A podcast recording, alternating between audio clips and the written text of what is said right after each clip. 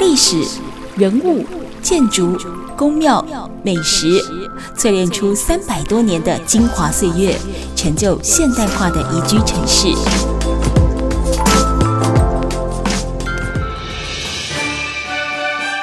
走进台中故事馆，处处有惊喜，句句有故事。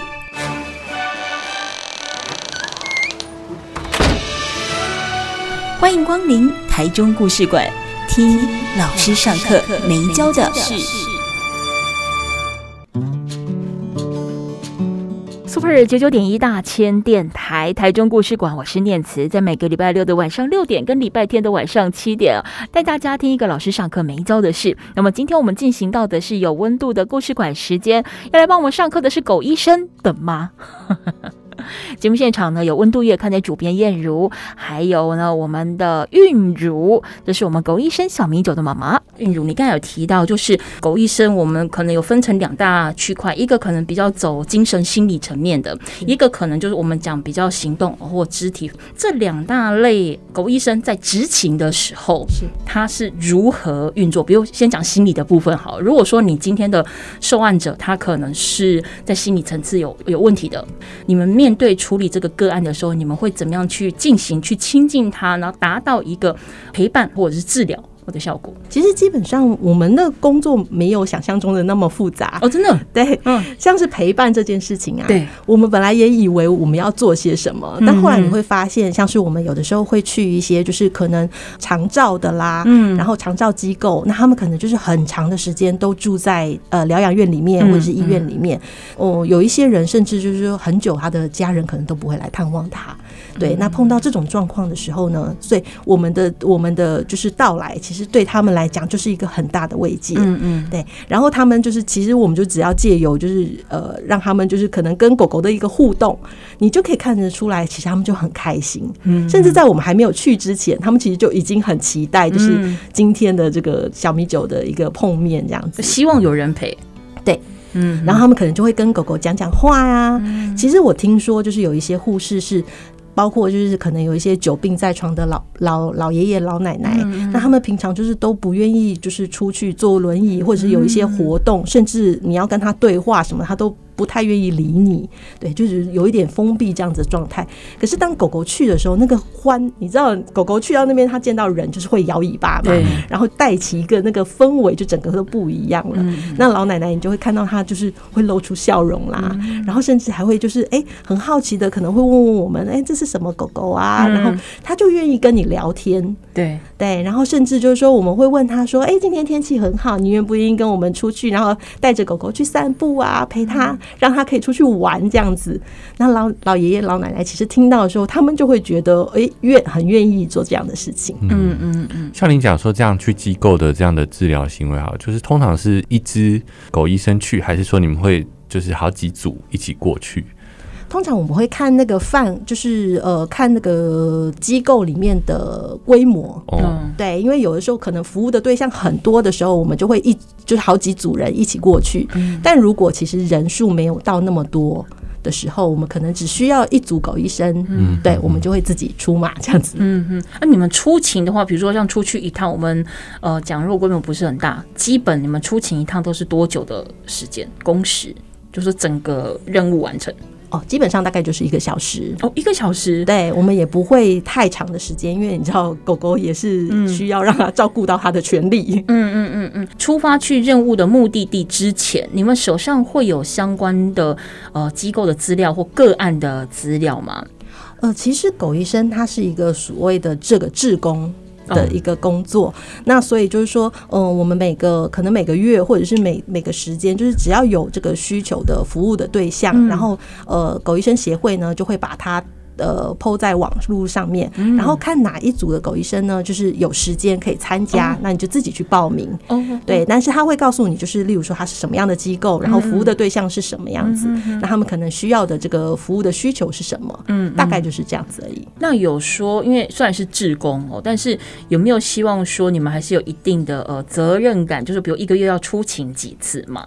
哦，这个没有特别的规定，这倒没有，对，就是看你自己的时间，因为有一些人可能工作的状况不一样。嗯嗯，嗯。那另外像我们刚才讲是心理层面的部分嘛，可是你刚才提到另外一种工作种类，就是有点呃肢体啦或附件啊的这个疗程。那狗医生他的任务又是什么？就是趴在那边抓毛哦，还是 还是就是跟他数手指头啊之类的？是，基本上我们这边呢都会准备一些小游戏或者是小道具的部分。哦、对，那像刚刚讲到，就是说，嗯，对于像是复健的这个部分啊，可能就是嗯肢体的一些训练。那我们会有一些，例如说，透过像是帮狗狗梳毛，对，然后或者是说呃玩一些游戏，嗯，甚至是你可以帮狗狗套圈圈，对对，像这样的活动，然后就可以训练到它的不管是手啊、脚啊，然后包括还有你的这个呃注意力。专注力，然后跟肢体的协调性都可以训练得到。不管是肢体或心理的，你们的出勤时间就是一个小时为单位这样子。所以你有碰过那种，比如说呃，这个小时执勤结束了，但小米酒意犹未尽的嘛？他就觉得哇，这个这个人 这地方也太好玩了吧？或或者说呃，他刚好今天碰到呃很友善，他也很有 feel，被治疗者。他就是恋恋不舍，一直不太想走，会这样吗？还是说已经训练有素到说，哎、时间到点喽，好，小米酒，我们。下课喽，好，就他就走了。对，基本上如果是像我们说的特教班的话，因为它都是有一个课程的这个时间安排，对，所以这个时间是非常固定的。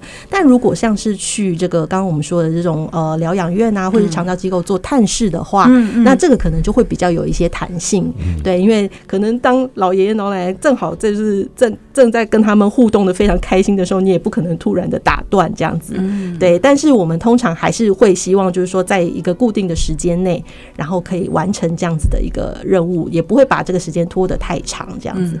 但基本上，其实对于狗医生来讲，他们的体力的负荷是不会太大啦，因为他们其实基本上就是就是一个陪伴嘛，然后可能就会呃，也是趴在那边，然后或者是做一些小跟跟长者们做一些小游戏这样子，所以他们其实不会耗到太大的体力。嗯，而据我所知，有部分的狗医生他自己有自己擅长的专长。嗯，因为有些狗自己，例如说很会做指令动作，是那它是不是就有比较多不同的效果可以去发挥？是，基本上呢，我们就是这个也是要看呃饲主的本身，然后他可能会觉得就是他的狗狗的状况，就是有一些狗狗其实真的是很喜欢学习新的事物，嗯，对，如果你叫他做一成不变的事情，对他来讲反而他会觉得很无聊哦。对，有一些狗狗你会发现，就是说他去到那边的时候，然后他非常的喜欢，他也有表演欲。嗯，对，所以你如果训练他一些就是这种表表演啊，或者是一些动作的时候，他其实是非常开心的。嗯嗯，对，他会很你你可以看得出，他其实是很享受这样子的一个服务的过程。嗯嗯，对。但总之，这一切得要看那只狗本身的特质跟性格是不是喜欢的。没错。嗯嗯，所以有可能就是，比如说在我们一般正规的训练的过程里面，我还看不出这只狗有这样子一个特性。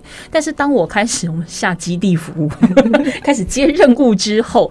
你忽然发现，在服务任务的过程里面，你会发现到，哦，我因为我家的狗医生还有其他的潜能可以开发，对，会再回去反复不断的做训练嘛？其实，在这个过程当中，那训练师都会跟你一些提点，这样子，因为他们其实就可以借由就是跟狗狗的互动的观察，他就很很清楚这个狗狗大概会有一些什么样的个性，然后他是不是很乐于学习，嗯，对。那训练师可能在这个过程中，在训练的过程中，他就会告诉，就是我们就是说，其实你。可以再多给他训练一些不同的这个这个表演啊，或者是对其他的这个专长，嗯，这样子让他可以去发挥，嗯，所以哪天他退役之后，其实可以变成街头艺人，是不是这个？哎，这也也这也是有可能。哎，韵如，你刚才有提到，就是说在你思考小米酒是不是有机会可以成为狗医生之前，你对狗医生这样的一个职业不太清楚了，对不对？那后来因为可能上网去爬书，找到了有这个狗医生的这个协会，然后了解，然后去跟他们做接触。那就你所知，目前台湾的狗医生大概有多少呢？好像因为其实每年就是考试的这个都状况都不太一样。哦、我现在知道好像是一百多只。你说负责全台湾不同全台湾。哦，那其实也不多呢。对，其实并不多。嗯，嗯，他需要每年就是固定时间回去重新考试吗？没错，每一年哦，每一年呢。对，哦，所以不是你说你我现在考完就可以终身是医生这样，并不是，因为你不知道狗狗就是它的状况，就是每一年它其实就像我讲的嘛，就是它可能会因为老了啊，或者是因为外在环境的一些改变，它自己本身会有不一样的这个状况产生。所以它如果今年考不过，就变什么顾问吗？荣誉顾问，荣誉顾问制，好像一年会有三次的这个考试的时间，三到四次。对，所以如如果这一次考不上呢，你可能下次还可以继续报名，这样子哦，就还可以补考这样。没错，没错。好，那我们呢，今天节目当中呢，访问到的是呢，我们狗医生小米酒的妈妈哦，杜韵如，韵如，以及我们温度月刊的主编哦，燕如。我们待会下个阶段回来呢，再来请韵如跟我们分享更多小米酒的故事。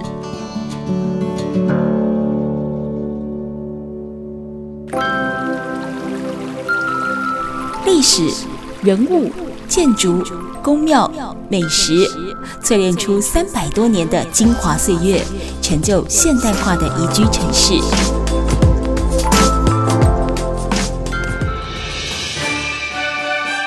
走进台中故事馆，处处有惊喜，句句有故事。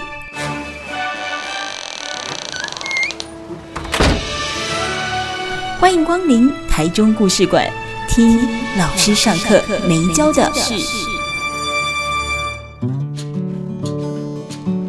Super 九九点一大千电台台中故事馆，我是念慈。这个礼拜我们进行的是有温度的故事馆节目当中呢，有我们温度月刊的主编燕如，还有呢古医生小米酒的妈哦杜韵如，韵如来到了我们现场哦。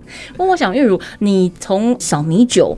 到变成这个呃狗医生，然后一直到现在，你们共同出任务服务了多少年？啊、呃，目前是两年，在迈入第三年的要考试之前，在迈入第三年要考试之前，在决定小米酒是不是变成荣誉顾问的这个关键。这过程当中有没有跟哪一个团体或跟哪一个任务，你们之间的互动是让你比较印象深刻？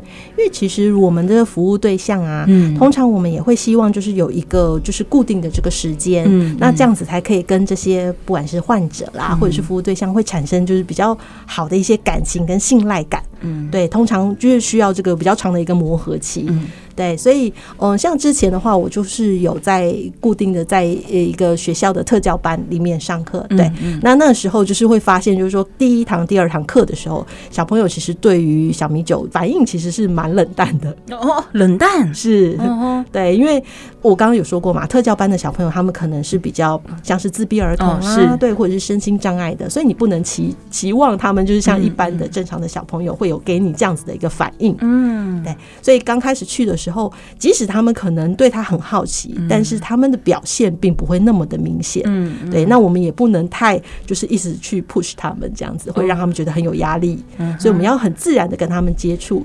可是我记得那个学期结束了之后，哇，他们的态度真的大不同哎、欸！以前本来可能完全不会跟你视线有接触啊，嗯、然后完全不跟你讲话的，对，到了最后就是我们。呃，应该是说到了中间的阶段啦，就是我们每一次去的时候，在走廊上面，就有一些小朋友就会跑出来，然后大叫小米酒的那个名字，然后跟他打招呼，然后到他走的时候，他们都依依不舍，就是会欢送他这样，会欢送他，是，所以你就可以看到那个小朋友的进步有多少。嗯嗯嗯，所以会有呃单位或团体指名小米酒医师驻点治疗吗？基本上不太会了，对，就是说，除非像。像这个就是我们有固定的配合的话，那我们通常就是会就是会就是持续的去服务，嗯，对。但是其实有的时候呢，如果有不同的狗狗来的时候，对他们来讲也是一个新的刺激，嗯，会让他们产生更多的好奇，嗯。那他们可能之前有了这样子的一个经验的时候，然后有别的狗狗来的时候，他们就会觉得，哎，为什么今天的狗狗不一样？然后会激发他们更多的一个这个你知道，就是跟你的互动这样子，不要让它成为惯性，好像也是习惯了某一种和那个相处的模式。是的，也是要多一点刺激。是在不同的团体里面，狗医生有没有不同的治疗的方式？比如说，我来面对长照团体，面对一些阿公阿妈的时候，我有没有要特别注意些什么？比如说，行前你会跟小米酒，比如说呃催眠 或心理治疗，呃，因为他毕竟他还是动物嘛，他又全盲，所以他没有办法去判读现场的环境。老人家长照团体来讲，你进到这一个场域里面或之前。你会怎么样跟这个狗医生跟小米酒告诉他，向他说明他接下来这个任务必须要怎么处理？其实我觉得这是一个很自然的过程呢、欸。对，像那时候我们在考试的过程当中，那个训练师就有告诉我们，就是说，其实狗狗呢，它的情绪的反应，对，很长，很就是很大的一个这个部分呢，是它会。感受到主四主自己本身的一个情绪，所以那时候像我们考试的时候，因为我们很紧张，嗯嗯，对。但是如果通常你这样子的一个状况的话，就会让他们也变得比较不知所措。你说狗狗吗？对，嗯哼，嗯哼。所以基本上，如果你是一个很自然、很很就是让他觉得这是一件很自然而然的事情的时候，他其实就是表现出来就是非常的自然。嗯哼，哼，对。所以不用特别的去去做什么样子的沟通。嗯。那我在服务场所的时候，我有没有特别？针对老人家，可能要小心碰撞啦，或者是说我要怎么去介入他们的这一个一个小时的这个相处的过程。嗯，这通常我们就会就是像刚刚我们讲的嘛，我们就是说可能知道这一次我们的服务对象大概是什么样子，嗯，然后他可能需要什么样的服务的时候，我们就会提供一些就是可能刚刚我们讲到，就是我们会设计一些什么样的小游戏跟这些长者互动，或者是怎么样可以让他们就是更愿意然后来做一些这个附件的这个部分。嗯嗯嗯嗯嗯。我想知道一个事情，就是你刚刚提到的是，例如说机构特教班或医院啊，那我们一般人有没有可能请狗医师来？我们家或者是我们几个朋友或几个班级一起请狗医师来看诊。其实狗医生刚刚你们也知道嘛，就是说他其实呃，我们全台可能就有一百多只而已，嗯，所以其实这个服务呢，已经有一点可能说是应接不暇，吃力。对对对。但是我们还是有去过，像是一一般的企业，或者是一般的小学，我们有做一些生命教育。哦，对，像这样子的部分。那企业的话，可能就是当然也是宣导，就是让他们知道所谓的狗医师，然后还有就是个疗愈。所谓的动物疗愈是什么？嗯，对，那我们会做一些很很有趣的互动，这样子。嗯嗯嗯，对。那狗医生会跟当兵一样有退役的年龄吗？或者说我要年满几岁才能够呃成为狗医生？还是凡事只要我训练过关就可以成为一个合格的狗医生？嗯哼，基本上就是刚刚我们也讲过，就是每年我们都会重新的考试。对对，那他只要考得过的话呢，他就是。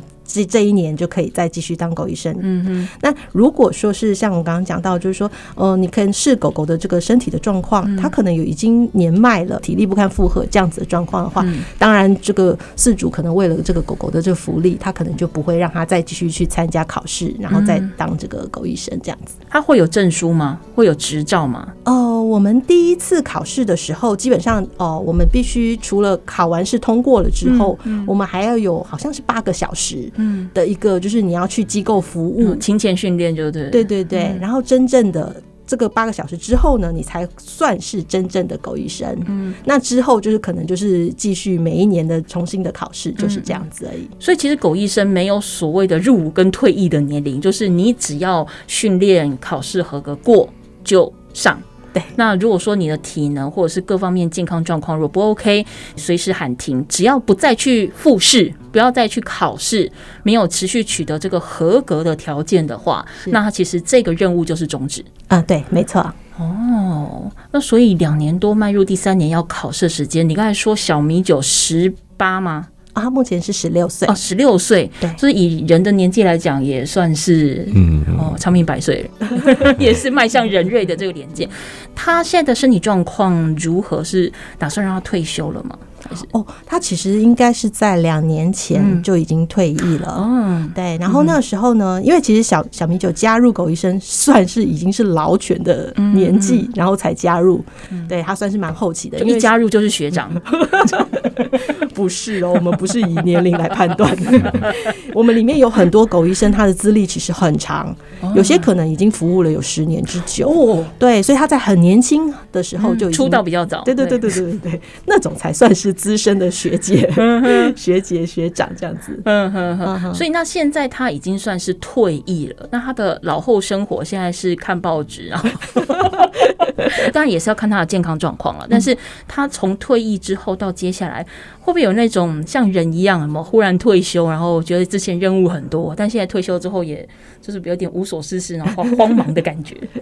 其实他为什么会退休呢？嗯、是因为那时候我们本来要参加第三次考试的时候，因为每一次的考试之前，其实都要去医院做健康检查哦。对，然后我们还必须要就是符合一些就是健检的这个条件啦，嗯、然后包括要帮他们打一些预防针。那在做健检的时候，其实医师有发现到他的听觉，嗯，有一点问题，嗯嗯，对。然后后来我们就是真正就有发现，就是说，所以对于其实指令的这个部分，他几乎因为他听不见嘛，嗯，对，所以几乎就是没有办法去执行。那那时候我们就在想说，那他可能就没有办法参加第三次的考试，嗯嗯，对。然后再加上后来他的那个体力的状况，你也可以明显的看到，看得出来他就是每天大概就是除了吃饭的时间之外，就是在睡觉。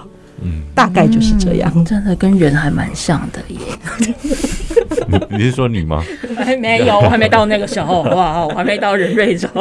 但他很幸运，他不会像就是我们可能上了年纪很容易睡不着，就是坐在那边度孤了。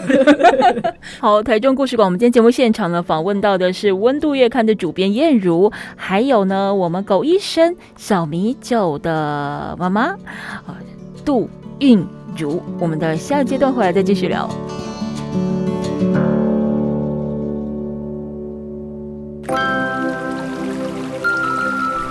史、人物、建筑、宫庙、美食，淬炼出三百多年的精华岁月，成就现代化的宜居城市。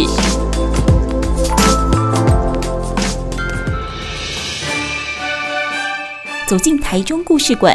处处有惊喜，句句有故事。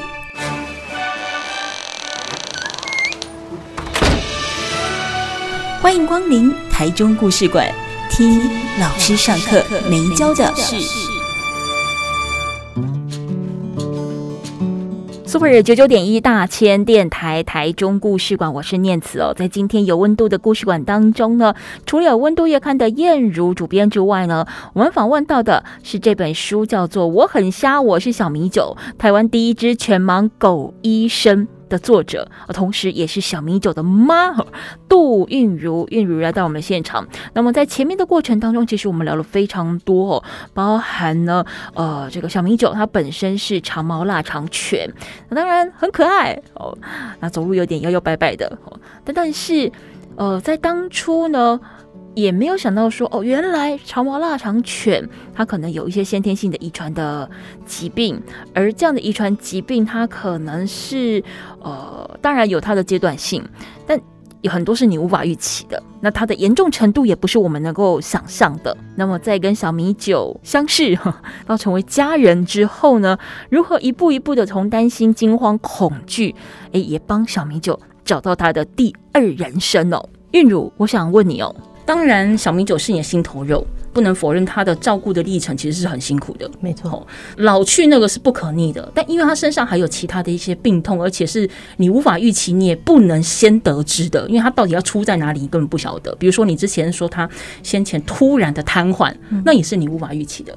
坦白说，我觉得我光听就还蛮累的。你为什么还有力气可以再养三只猫啊？那那三只猫不会吃醋吗？因为你一定会多更多一点点的关怀跟注意力在小米酒身上嘛。那他们三只，你有跟他们沟通过，他们的看法是什么？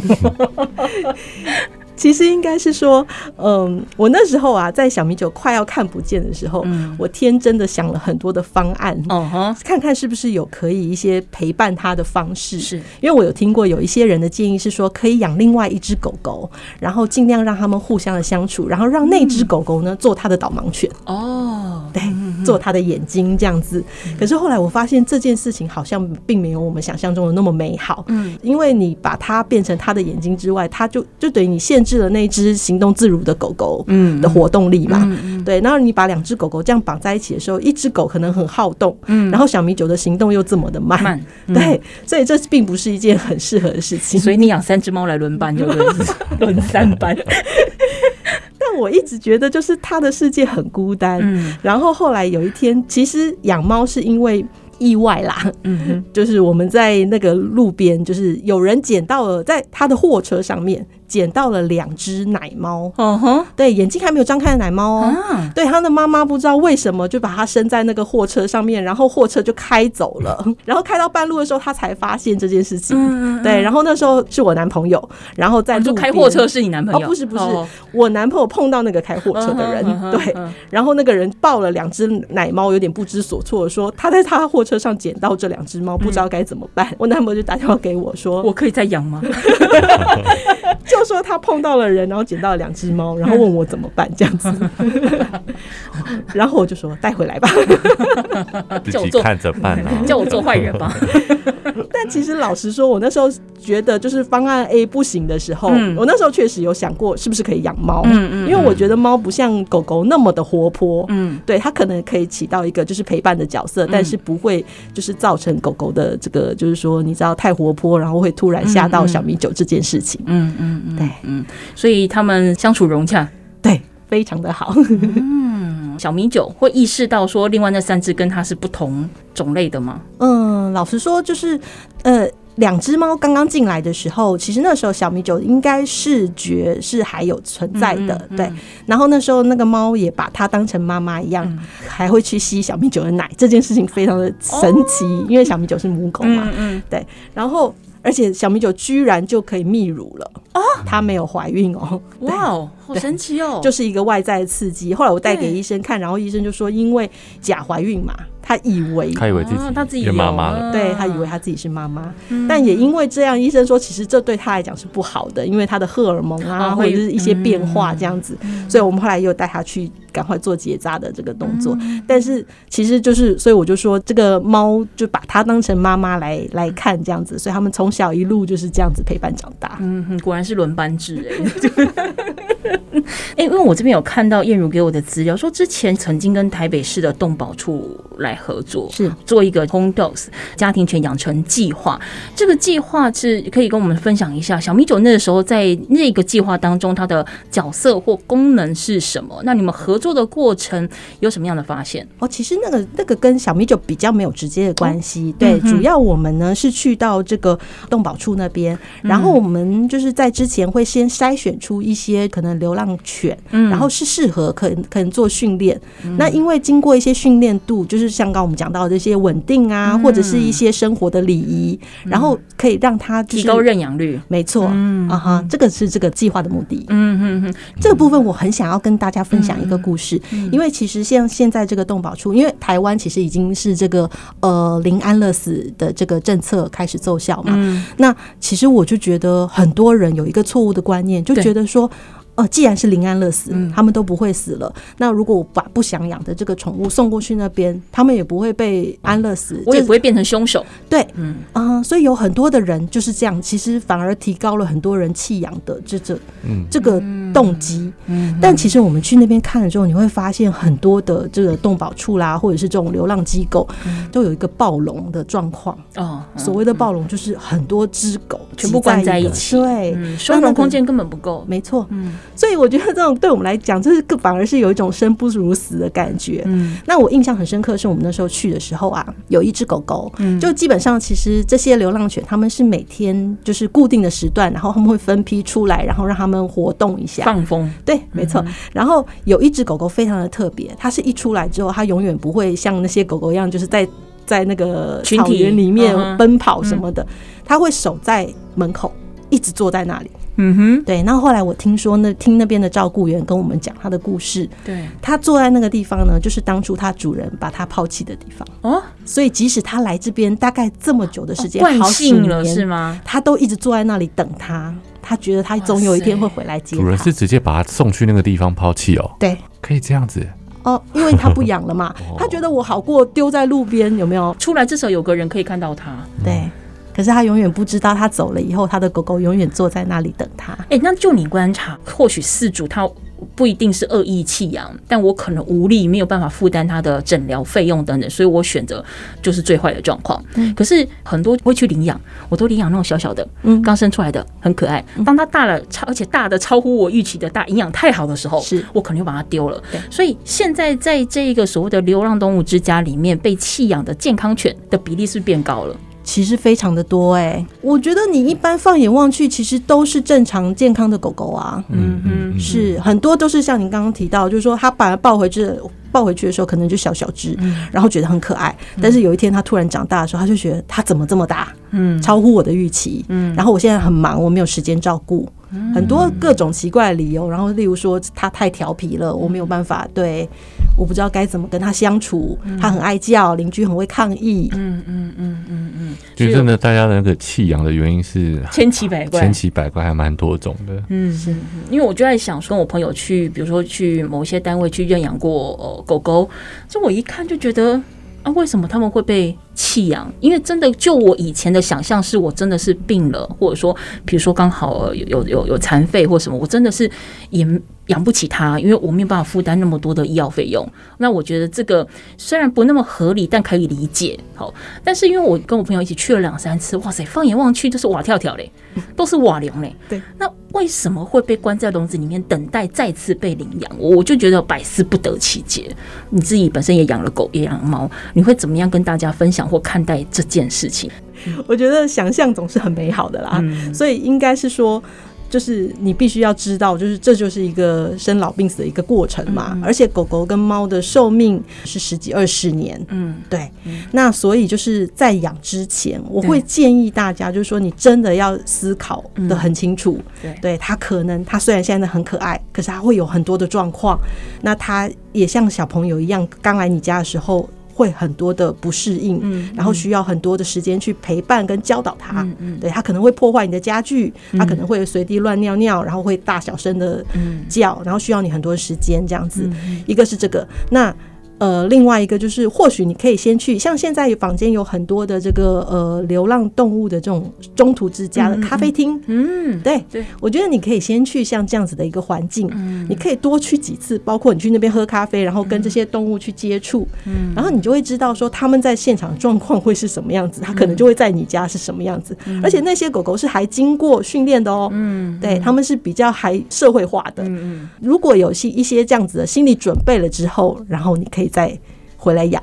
好，我们今天节目当中呢，访问到的是我们呢狗医师小米酒的妈妈韵如。听说小米酒是八月十五号生日，是不是？是 啊，帮我跟他讲一下生日快乐。哦，谢谢韵如跟我们分享这么多，也谢谢燕如，谢谢两位，谢谢大家。也欢迎大家可以透过 Podcast 平台，不管是 Spotify、Google Podcast、Apple Podcast，搜寻台中故事馆，有其他更多更精彩的故事，老师每一教的事，都可以在 Podcast 当中呢继续延伸收听。台中故事馆，我们下次见。